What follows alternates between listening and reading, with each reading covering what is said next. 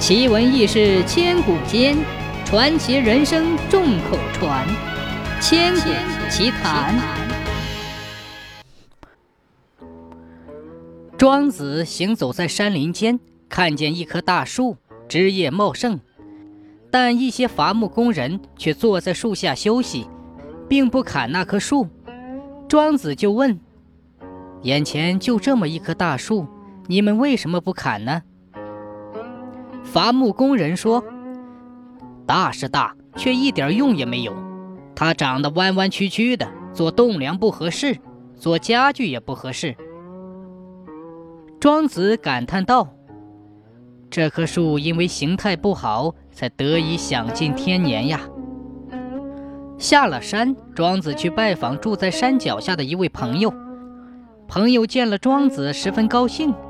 便叫童仆杀了只鹅来款待庄子。童仆问道：“两只鹅，一只会叫，一只不会叫，杀哪只？”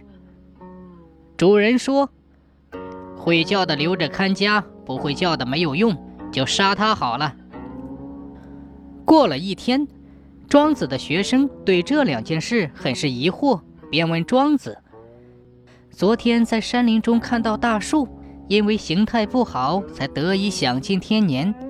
现在主人的鹅却因为不会叫而被宰杀，在有用和无用两者之间，老师您要选哪个呢？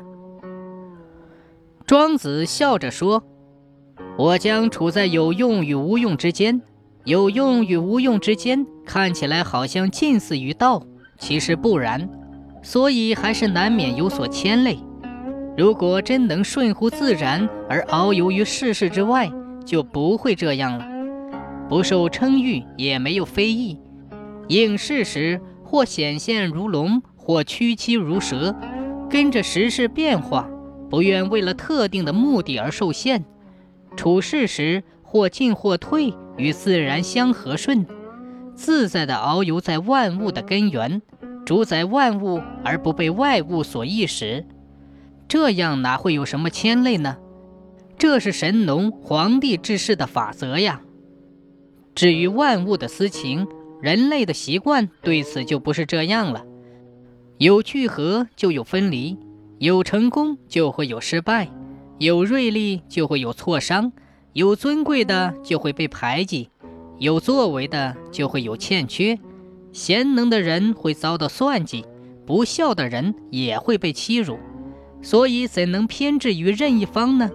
学生们，你们要谨记，只有顺乎自然，才是理想的境界呀。